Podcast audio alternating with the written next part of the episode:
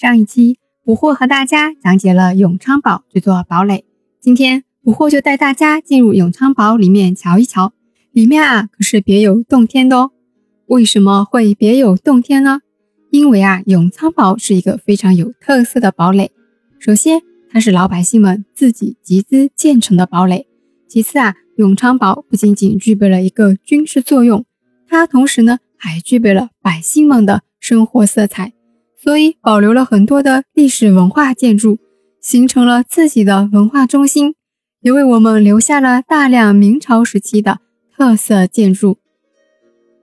在今天永昌堡里面，非常好的保留下来了都堂地、状元府地、圣旨门巷、王绍志故居、王氏祖祠、士大夫祠、布政司祠、青石门台、花园古井、洞桥底。四十号御史巷十二号大派宗祠、楼下派宗祠、状元里六号等，还有多处古民居以及多座古桥梁，比如明代石桥就有十四座，明清时期的民居三十几间等等，都是有较高的历史文化价值的，为我们研究明朝时期的各种啊提供了很好的文史史料。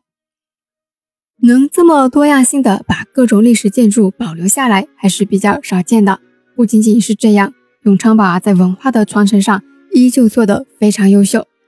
根据史料的记载，永昌堡里啊，学风非常的浓厚，而且呢是人才辈出啊，历经百年而不衰哦。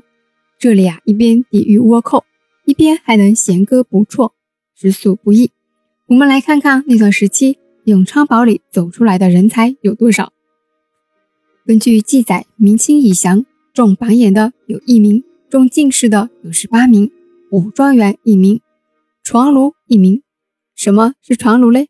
在明代的时候，中了科举第二、三甲第一名的就叫床奴，而到了清朝时呢，就把二甲第一名装称为了床奴。副榜四名，举人六十名，骄阳九百名，著作有一百五十多部。什么是骄阳嘞？这个词语啊比较古老了，出自《礼记·王志》。原文呢是这样的：周人养国老于东郊，养庶老于渔阳。也就是说，在周代，郊为大学，阳为小学。后世就把学校通称为郊阳。有个词叫“田猎骄阳”，就是从事教育工作的意思。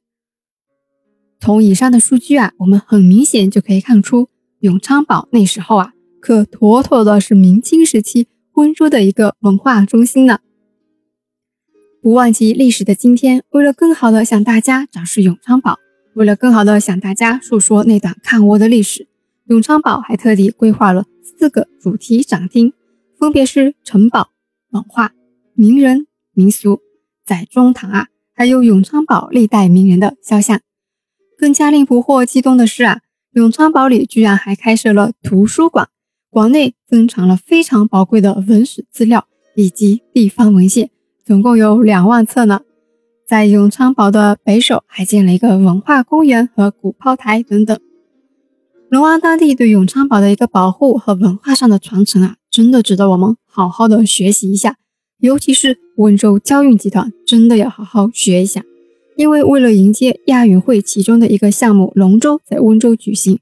交运集团居然用英语报账代替了温州话报账，把温州话报账彻底取消了，真的是大可不必啊！连本都忘了，学学人家永昌堡对本土文化的态度嘛。吐槽完毕，我们言归正传。现在的永昌堡啊，已经是全国重点文物保护单位了，还是浙江省国防教育基地、浙江省爱国主义教育基地、浙江省东海文化明珠。温州市未成年人思想道德建设阵地，龙湾区外宣基地。根据统计呢，永昌堡自1994年被命名为爱国主义教育基地和国防教育基地以后啊，陆陆续续啊来受教育的人已近三十万人次了呢。好啦，今天的讲解就到这里了，下一期我会好好和大家讲讲里面的历史建筑，我们下期见。